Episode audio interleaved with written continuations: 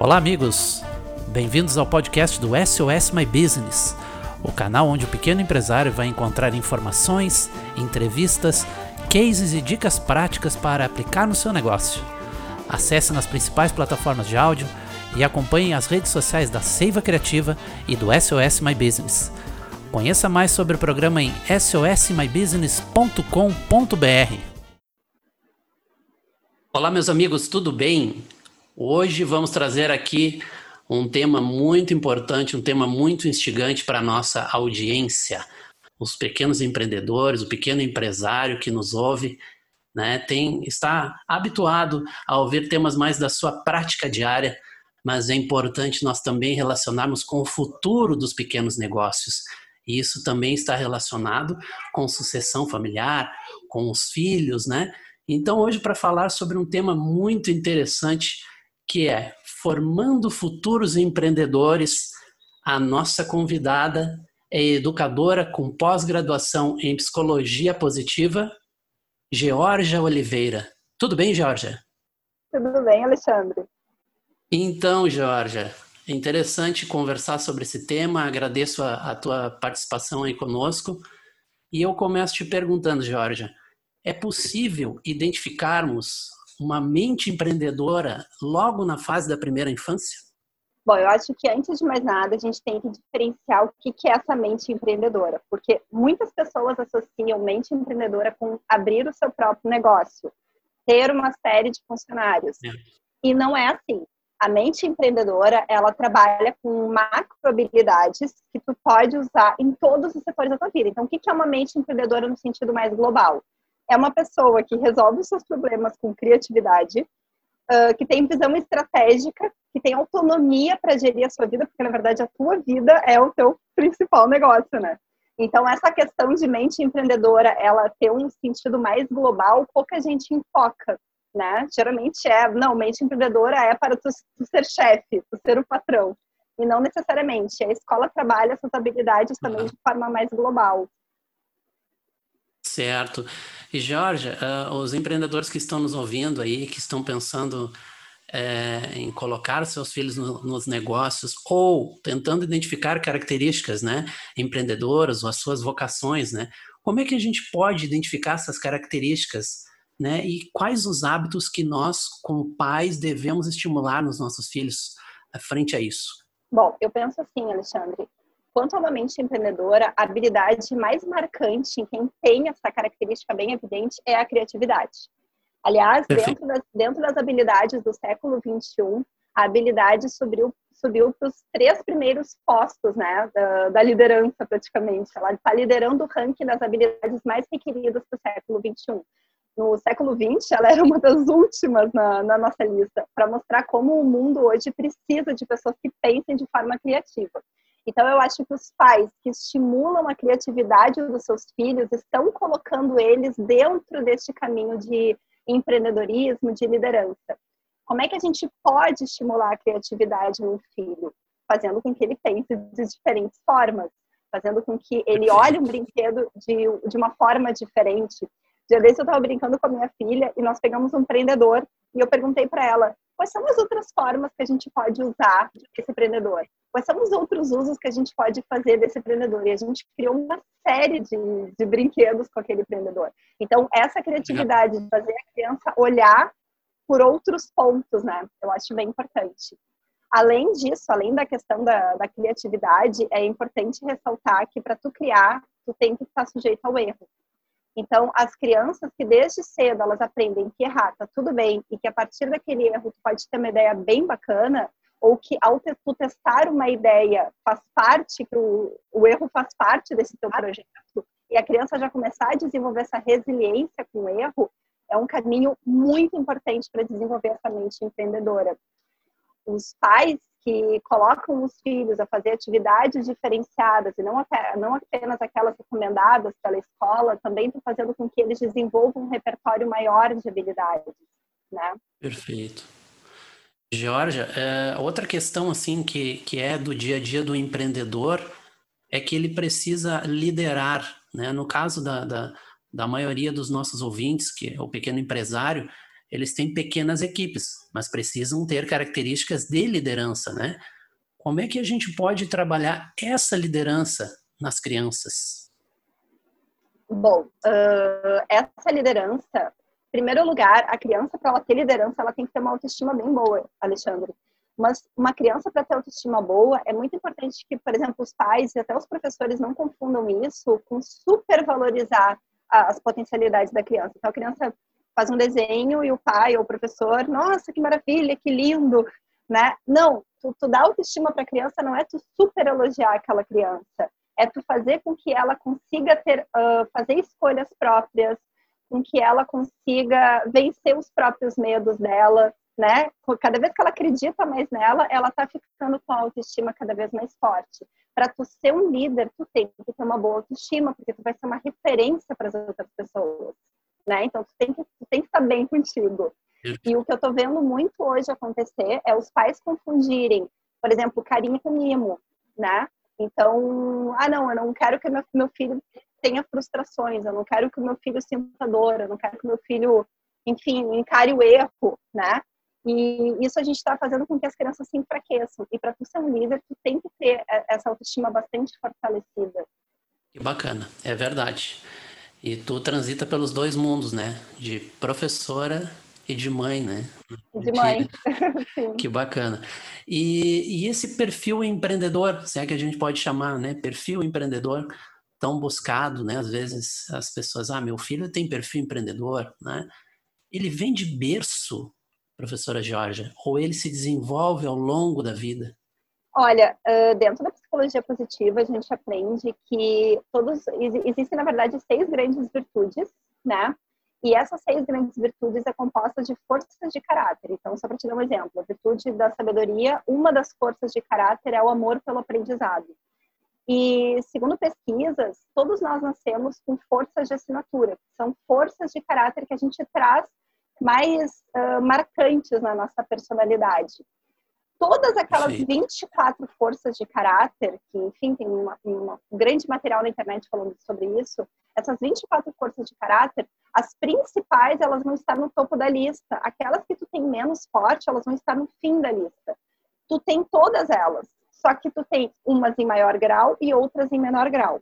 A grande sacada aqui é que a gente pode desenvolver todas elas claro, para quem tem aquelas forças de caráter em menor quantidade, desenvolver vai ser um trabalho mais braçal, vai gerar um esforço maior. É possível desenvolver uma habilidade empreendedora? Sim, é possível. Só que alguns vão ter mais facilidade de acessar essas forças do que outros. Né? Vai, vai exigir mais daquela pessoa, mas todas as habilidades podem ser desenvolvidas. Inclusive eu dou, aula, eu, inclusive eu dou aula de xadrez para as crianças na escola onde eu trabalho basicamente porque o xadrez trabalha macro habilidades que tu vai usar na tua vida inteira, mesmo que tu não seja bom em xadrez, tu pode desenvolver aquelas habilidades e muitos desenvolvem de fato. Bom, eh, tu já falaste um pouquinho sobre isso, mas eu gostaria que tu pontuasse novamente a, a questão do uhum. papel da escola e da família é, é, no processo de formação dos futuros empreendedores. Uhum. Então, a, o papel da escola, para mim, junto com o papel dos pais, é um dos mais importantes. Os pais, eles são a primeira sociedade né, que a criança convive, é a família. A segunda sociedade, mini sociedade, é a escola.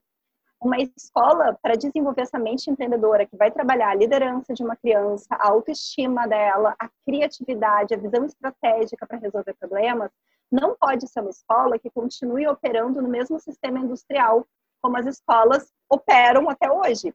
Então, por exemplo, hoje nós vemos uma escola com características que trabalham empreendedorismo, criatividade, raciocínio lógico, interações sociais, e costumam taxar essa escola de escola inovadora. Nossa, aquela escola tem tantas coisas diferentes, ela é uma escola inovadora. Não, ela não é uma escola inovadora. Na verdade, ela é uma escola que está no século correto. As outras é que estão paradas no passado.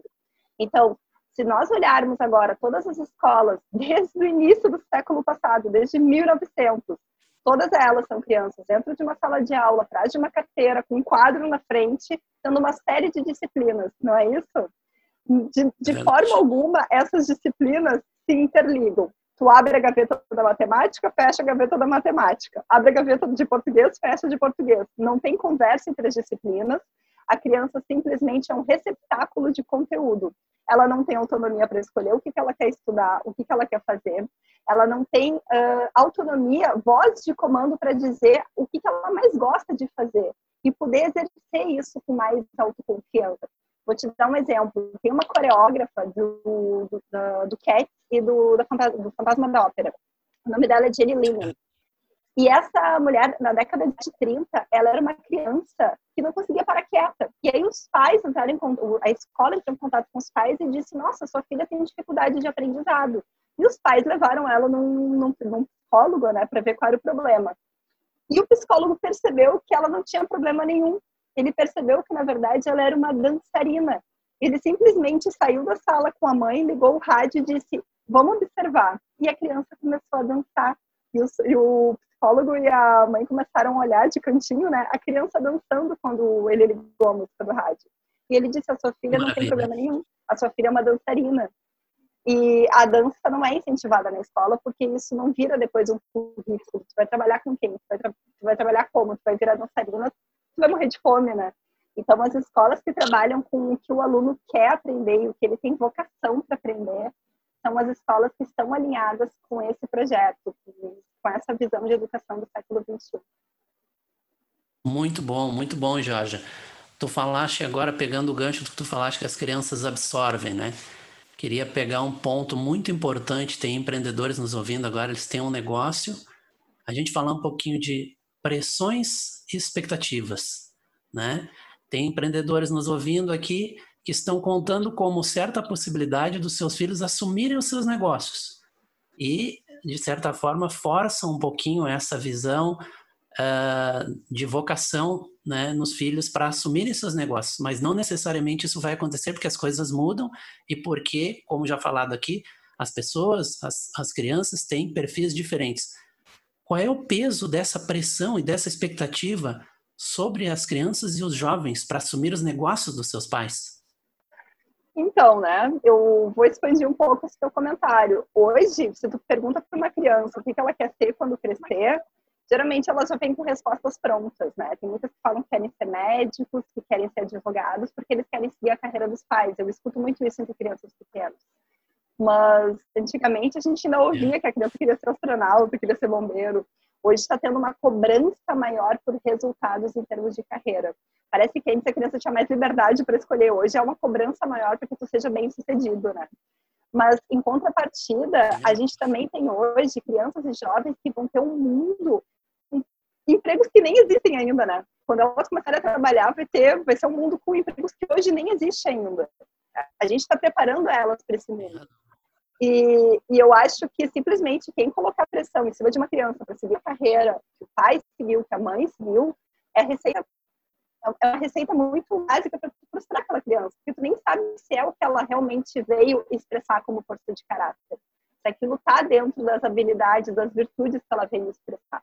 Né? E hoje a diferença é que as crianças e os jovens não estão mais se sujeitando a levar uma vida que eles não concordam. E é por isso que muitos, inclusive, param pouco em empregos, né? Porque eles querem uma vida com mais sentido. Tem razão, tem razão. E o outro lado, professora Georgia, como manter uma mente positiva, vencedora e competitiva, que é o que nós buscamos ao longo da vida. E como pais, nós podemos ajudar isso a desenvolver nos nossos filhos, né? Como é que a gente pode fazer isso na prática, Jorge? Puxando para a psicologia positiva, uma pessoa plena, né, uma pessoa plena, feliz, é uma pessoa que está sempre em movimento, ela está sempre trabalhando as suas potencialidades. O ser humano ele precisa estar em constante movimento uma pessoa que tem uma mente positiva, que tem uma mente alinhada, ela precisa ter propósito e sentido. Muitas pessoas confundem sentido com propósito, mas na verdade sentido é uma narrativa pessoal. Por exemplo, ah, eu gosto de estudar, sempre gostei de estudar, de falar, então eu vou virar professora. Virar professora faz sentido para mim. Isso faz parte da minha narrativa. Propósito é a tua meta. O que que tu quer fazer com aquilo? O que que tu pretende atingir? Tem muita gente que tem um trabalho que tem sentido, mas não tem propósito mais naquele trabalho. O sentido, o, o propósito não aconteceu. Então, são pessoas que trabalham e não têm metas para atingir, né? Nesse caso, não tem o que vencer, está simplesmente passando um dia após o outro. dentro dessa psicologia positiva, eu posso ter sentido e posso não ter um propósito no meu trabalho. O propósito ele costuma deixar um legado. Então, geralmente, tu tem um propósito quando esse propósito ele transcende a ti. Tu pensa, bah, se eu atingir isso, muitas pessoas vão ser beneficiadas, né? E isso faz com que tu seja muito mais resiliente na superação dos teus problemas, porque tu tem uma meta, né, um ponto para chegar e faz com que a tua, tua vida tenha mais sentido também. Tem um estudo que diz que as pessoas que vivem com um propósito mesmo, elas vivem até 15% mais e elas têm bem menos chances de ter Alzheimer. A importância de tu trabalhar com propósito. Bom, Jorge, nós estamos chegando quase no final e eu gostaria de te, te perguntar, e tu ficares bem à vontade, para deixar uma mensagem é, final e complementar aqui, o que, que tu gostaria de acrescentar para quem nos ouve a respeito desse tema que nós conversamos hoje? Eu gostaria de, de acrescentar é que as pessoas busquem uh, uma atividade que coloque elas em estado de flow. Flow é um termo que significa influxo, né? Uh, dentro da psicologia positiva se estuda bastante o flow e é aquela atividade que quando tu começa, tu não vê o tempo passar tu não sente fome, tu não sente cansaço, tu não sente sede. É uma atividade que te absorve tanto no sentido positivo que quando tu vê, passou um tempão.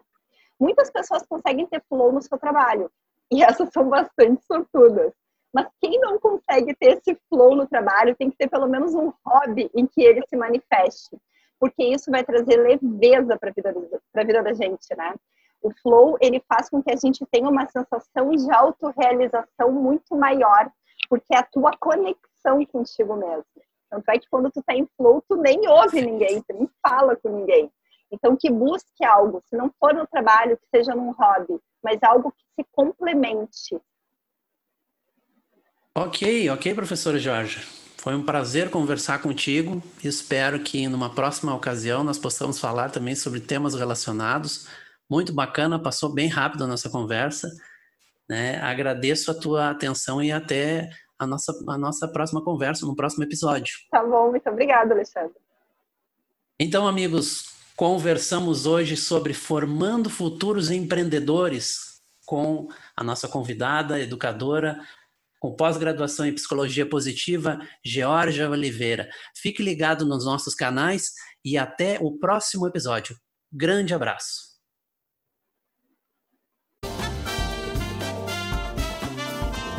E você, pequeno empresário que quer alavancar suas vendas na internet, não pode deixar de conhecer o programa SOS My Business. Com ele você recebe uma loja virtual pronta para operar, além de mentoria de negócios, aulas de gestão de marca para pequenas empresas, criação de peças digitais para suas redes sociais e muito mais. Acesse sosmybusiness.com.br e saiba mais sobre esse programa. Até o próximo episódio.